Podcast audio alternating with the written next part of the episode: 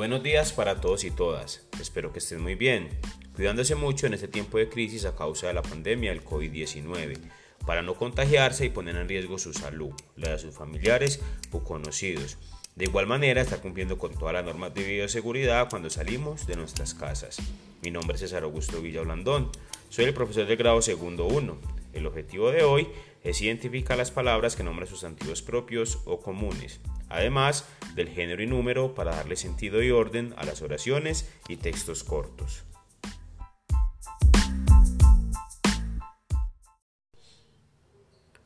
Los sustantivos son palabras que se usan para nombrar cosas, personas, animales o ideas.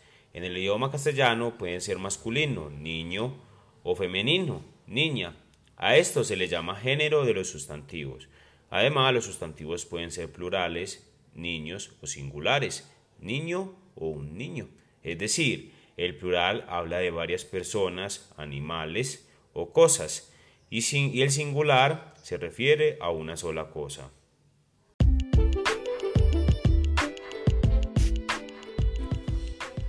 Los sustantivos pueden ser comunes o propios. Sustantivos comunes nombran a las cosas como vaso, taza, carro, a personas como hombre, mujer, infante, ingeniero, niño, niña, y animales como gato, perro, vaca, delfín, culebra, ratón, entre otros. Los sustantivos propios se refieren a los nombres propios de personas o los apellidos Juan, María, Sandra, Miriam, Gutiérrez, Villa. Nombres de animales, cuando le ponemos nombres a nuestros animales, mi perro Pupi, la vaca Dolly, el cenchito Ben.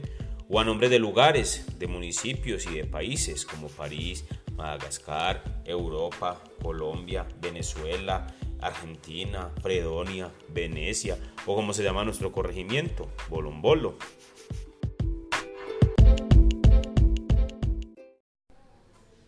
Espero que hayan aprendido del tema del día de hoy. Lo pongamos en práctica cuando estemos escribiendo palabras y textos cortos.